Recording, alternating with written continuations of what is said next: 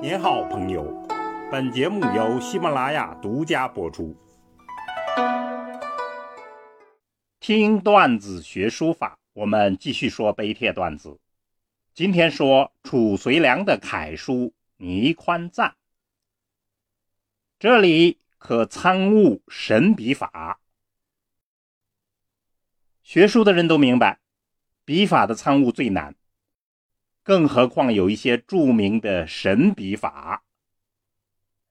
话要从头说起，褚遂良可以说是杰出的官二代。他从小跟着学书法的都是当时的顶级人物，虞世南、欧阳询。后来他自己的官越做越大，成了弘文馆真正的馆主。当时最重要的碑帖。几乎都出于褚遂良之手。他的代表作品就是《雁塔圣教序》。我们前面讲过王羲之集字圣教序，大家可以与褚遂良的版本做比较。不过，这里我们要讲的是他留下来的更珍贵的墨迹书法《倪宽赞》。尽管学术界认为这可能是宋人的临本。但我们认为，完全体现了褚遂良的笔法神韵。另外，哈佛大学还藏有倪宽赞的碑版拓本，我们也贴在插图区，请大家比较理解。文中的倪宽是西汉人，自小家贫，自学成才，不懈努力，得到了汉武帝的重用，做了御史大夫。干了一番大事业，我们就来读一下开头一段：“汉兴六十余载，海内爱安，府库充实。”说大汉兴起六十多年，国内呢一片平安，大内的积蓄非常充实，而四夷卫兵制度多缺。然而呢，四方敌夷还没有顺服，制度建设呢也有很多缺憾遗漏。上方欲用文武，求之如伏击。皇上想急着要用文武人才，求之呢生怕赶不及。时以蒲轮迎梅生，开始。以蒲草包着车轮的方式，这就是迎接贵宾的方式，来迎接梅生。梅生就是梅城，他是汉代的汉赋大作家。见主父而叹息，见主父焉，主父焉是当时的名臣，而叹息相见太迟。群士目相。一人并出，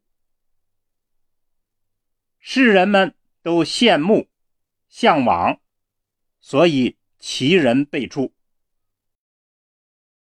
我们就读这样几句。其实显然这是歌颂皇上的，歌颂汉武帝如何善用人才，把各种各样的奇才从平凡的地方挖掘出来，为大汉朝做出了贡献。当然，褚遂良写这些是给当朝皇帝唐太宗看的。明白这一点，也就明白了他书法风格的指向。那么就书风而言，前面我们讲的虞世南还保留着隋朝的书风，而褚遂良是真正开启了唐楷的书家。他的书法端庄秀丽，流畅而又凝重，直率而多姿。具体到倪宽赞，我们可以看到，突出的特点就是结体中宫收紧，四面开张，舒展而又潇洒。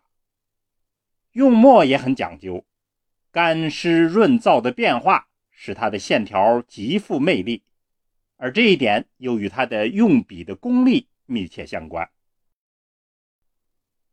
我们在书论段子里讲过。张旭给颜真卿讲自己如何领悟褚遂良的关于追画沙、印印泥的神笔法，请大家回听一下，便于理解褚遂良笔法及其传承关系。因为倪宽赞是墨迹，我们就可以清楚地看到他的笔法，起笔不论是重顿还是轻盈的切入，都显然是蓄势很足。